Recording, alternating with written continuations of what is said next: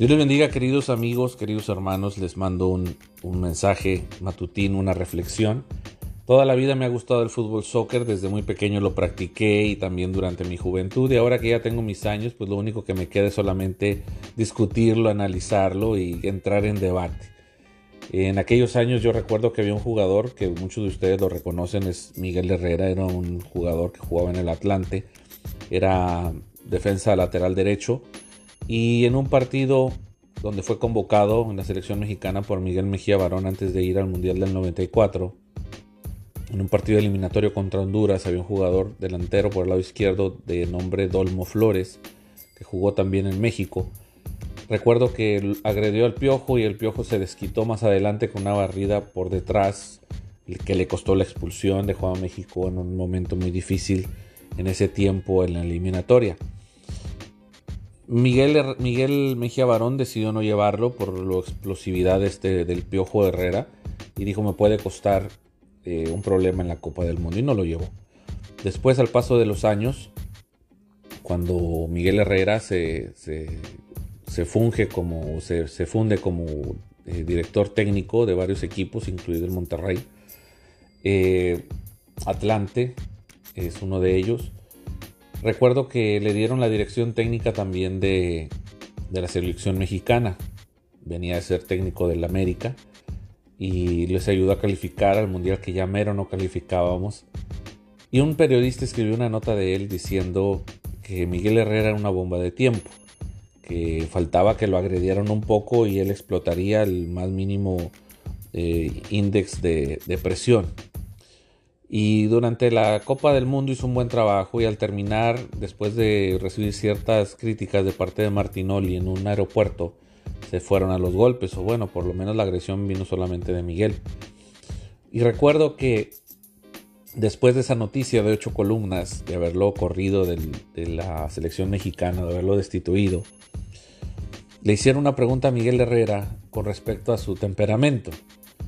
Y le dijeron, Miguel, ¿Estás dispuesto a tratar tu, temperamento con un psicólogo, con una persona que te ayude en tu temperamento, en, tu carácter emocional?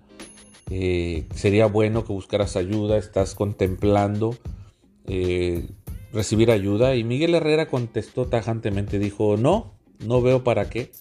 Yo soy así, así he sido siempre, la gente me conoce, siempre seré así, yo sigo siendo así, si dejo de ser así, dejo de ser yo, el que me conozca, el que me contrate sabrá que soy así. Y quedó ahí, ¿verdad? Su respuesta de nunca recibir ayuda, nunca recibir tratamiento, nunca recibir consejería, nunca intentar eh, arreglar su temperamento o controlarlo por lo pronto. Se llegó el tiempo, eh, siguió siendo director técnico en la América y hasta hace unas semanas fue destituido por una agresión también con uno de los auxiliares del LAFC, un equipo de la MLS en una de las semifinales de la Conca Champions. Le volvió a costar el puesto por el temperamento. Y es una historia que tal vez para nosotros sea irrelevante, tal vez porque no le guste a usted el fútbol. Pero deja mucho que desear que Miguel Herrera es un claro ejemplo del viejo yo, ¿sí? del viejo hombre del hombre que no se puede controlar, del hombre que sigue sus instintos, del hombre que es presa de sus emociones, que se deja controlar y puede perder muchísimas cosas, no solamente el trabajo, puede perder su familia, puede perder su integridad, puede perder su dignidad. Muchos de nosotros necesitamos saber que el Señor Jesús a través de su Espíritu Santo viene a enseñorearse de nosotros, viene a tomar control de nuestra vida, viene a tomar control de nuestras emociones, viene a tomar control de nuestros pensamientos. Ahora, cuando hablamos de tomar control sobre nuestra vida, sobre nuestros pensamientos, sobre nuestras emociones, no es que ahora seamos unos robots. Seguimos siendo hombre, seguimos siendo eh, mujer, sigue siendo una persona sentimental, sigue siendo un joven. El problema es que cada uno de estos temperamentos ahora tiene un factor llamado Espíritu Santo.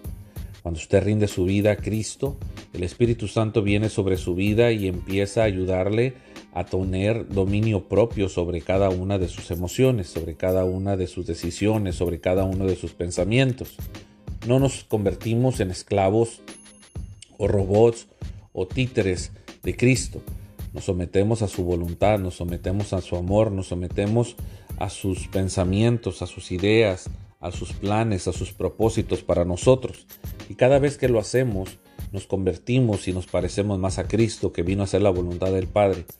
Jesús hablaba de poner la otra mejilla, Jesús hablaba de ir la otra milla, Jesús hablaba de dar cuando te pidieran. Hablaba acerca de una vida transformada. El viejo yo, el viejo hombre muere, el hombre de rencillas, el hombre que tiene ira, el hombre que tiene coraje, ese se va sepultando y empieza a renacer una nueva criatura a través de Cristo.